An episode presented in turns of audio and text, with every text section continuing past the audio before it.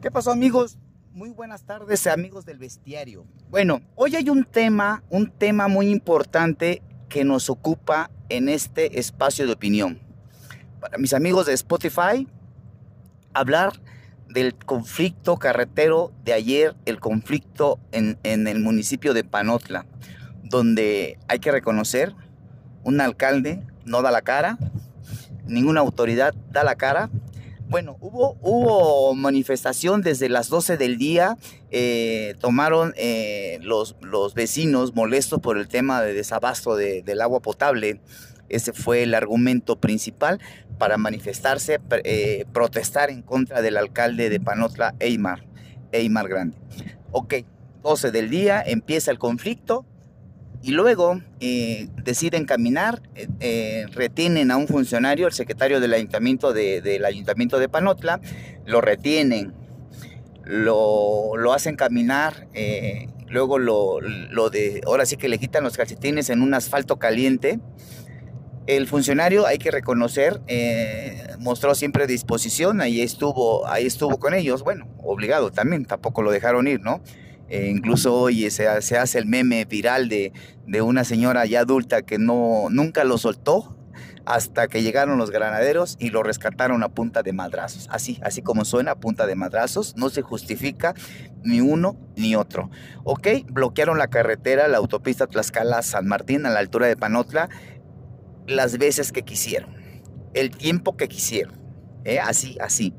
Eh, no estoy en contra de los vecinos que se, que se manifiesten y que le exijan al alcalde, que sí, esa es obligación del alcalde, para eso se rentan, para eso se, ahora sí que para eso compiten en las urnas, porque su promesa de cuando son candidatos es que van a resolver el problema de los que gobiernan. Bueno, ayer hay que criticarle a Aymar Grande la falta de diálogo, la falta de capacidad, otros dirían la falta de huevos para poder presentarse en un lugar y dejar que a su secretario del ayuntamiento lo rescataran a punta de madrazos. Bueno, no sé qué hubiera pasado eh, si hubiera ido el presidente a dialogar, decirle, a ver señores, eh, ustedes piden lo del agua potable, ya lo estamos resolviendo pero hasta este momento ni siquiera hay una postura oficial del ayuntamiento que dirige Aymar Grande. Así pasó. Bueno, vimos el, vimos el rescate, hubo gas lacrimógeno, hubo golpes, hubo de todo. Lógicamente, cuando hay un rescate, pues va a haber golpes porque se enfrentan, se enfrentan los quienes oponen. Y, y ahora sí que los que van, pues tampoco van a, a, decirles nos permiten, no los vamos a llevar. Bueno, pues hubo golpes, hubo de todo. Eh, vimos cómo rompieron la, los vidrios de la camioneta que se llevaban. Pero lo que más molesta, lo que más molesta, aparte de la, de la falta de capacidad de un alcalde que llegó por las siglas del PRD y ahora no sabemos si es el PRD, porque creo que el PRD hasta ya de plano dijo no es alcalde de nosotros. Bueno, aparte de lo que molesta la falta de capacidad de un presidente que no tenga la capacidad de, atender la problemática de su pueblo, que para eso, para eso pidió el voto, aunque ya faltan pocos días para irse, bueno, que atiende y lo resuelva, ¿no? Pero ¿qué cree? Bloquean la carretera todo el día, parte de la noche, eh, después que hubo el, rescate, bueno, siguieron. Y hoy estamos viendo nuevamente que están bloqueando la carretera. Vemos rostros encabronados. Estoy aquí haciendo un recorrido por, la, por el, libramiento Tlaxcala que entronca la autopista Tlaxcala-San Martín. Bueno, tienen que desviar de la entrada de, viniendo del libramiento de, galerías para entroncar, pues tienen que desviar. Pues sí se encabronan los automovilistas, se encabronan porque dice, bueno, nosotros qué chingar culpa tenemos que pagar todos esos conflictos municipales. Ayer vimos cómo choferes encaraban a los manifestantes, oiga, déjenos pasar, ¿qué, problemas tenemos de, sus, de sus conflictos? Le decían, oiga, por favor, tenemos que llegar a nuestro destino, traigo mercancía, traigo personas enfermas. Y la gente decía, no, ni madres, no pasan.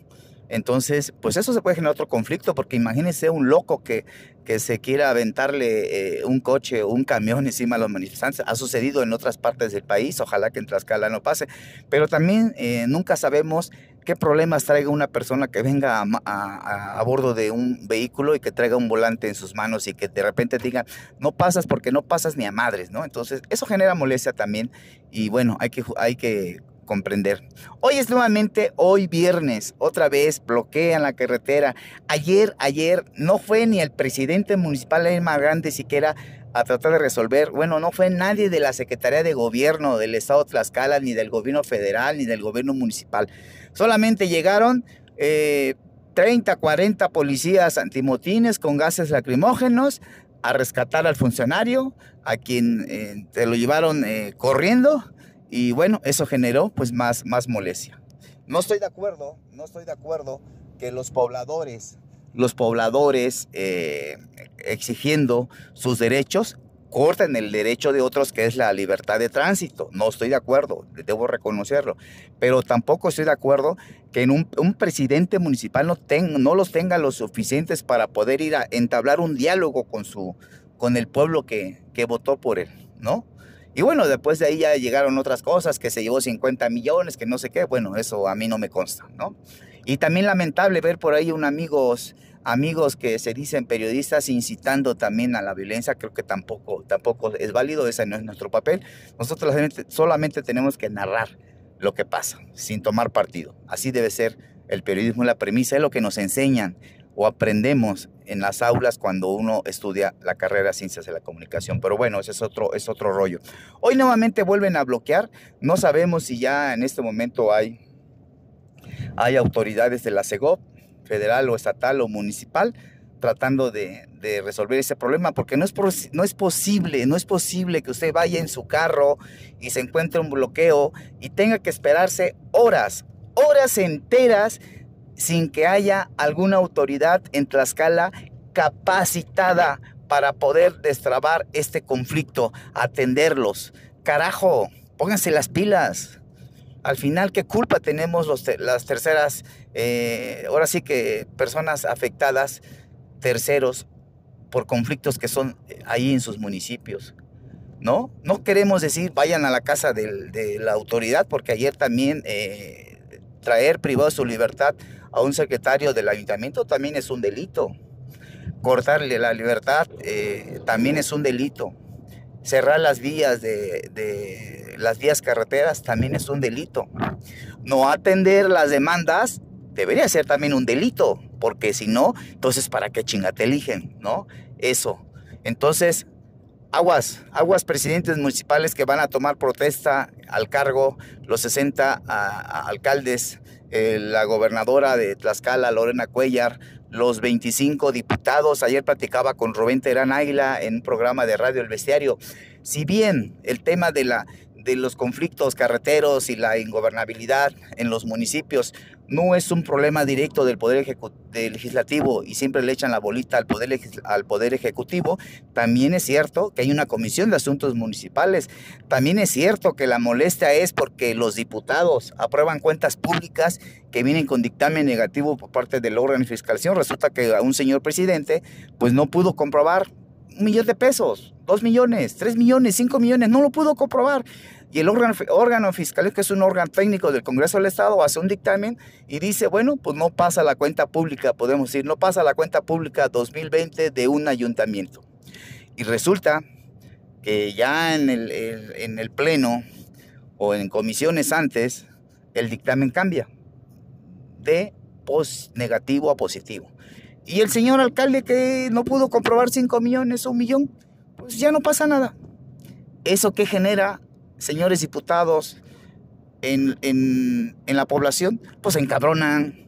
¿Y saben qué dicen? Pues nos ven la cara de pendejos. Así de fácil. Dice, pues de qué sirve que, que el señor se lleve 5 millones o no sepa comprobarlos y resulta que en el Congreso les pasan sus cuentas y no pasa nada. Eso genera también ingobernabilidad, señores diputados. Y hay diputados de todos, del PRI, del PAN, del PRD, de la 4T, que todos en este Congreso del Estado que se va. El reto de los diputados ahora es crear condiciones, no perdonarle la vida a, pues no más que la vida, perdonarle sus cuentas, ¿no? Perdonarle sus cuentas a los alcaldes, porque eso también genera, genera mucha molestia, mucha molestia. Entonces, así está, así están las cosas en el bestiario hoy, mis amigos de Spotify, escúchenos todos los, todos los días, si es posible, vamos a tratar de, narrar esta pequeña columna. Ayer, ayer viví en carne propia el tema del rescate y sí, y, y lo vuelvo a, afirmar en este, en este cierre de, de, este, de esta columna. Es justa las demandas de los vecinos que piden que les eh, atiendan sus problemas de agua potable. Sí, sí es justo. Sí, es justo que cierren carreteras. No, no es justo. Es justo que retengan a funcionarios para que los, para que ellos decían ayer, para que nos escuchen y nos atiendan, pues no pasó nada, ¿eh? ni los atendieron, les pusieron sus madrazos, eso sí, en el rescate, los llenaron de gas y no pasó nada. Y también, ¿qué pasó con el presidente municipal? Pues no pasó nada. Hasta el momento no ha dado la cara. Entonces, no, no, no hagamos cosas y, si el presidente municipal no tiene la capacidad, pues ahí está el proceso de, decíamos ayer con el, diputado Rubén Terán que va a coordinar a, Morena. Está la revocación de mandato, el plebiscito. Podemos a, a través de la consulta decirle a un presidente, si no sirves, vete. A un gobernador, si no sirves, vete. A un diputado, si no sirves, vete. Creo que es una consulta que tiene que tomar fuerza porque ya estamos hasta la madre de que se bloqueen carreteras para que les atiendan sus demandas y no pase nada. Gracias amigos, amigos, muy buenas tardes.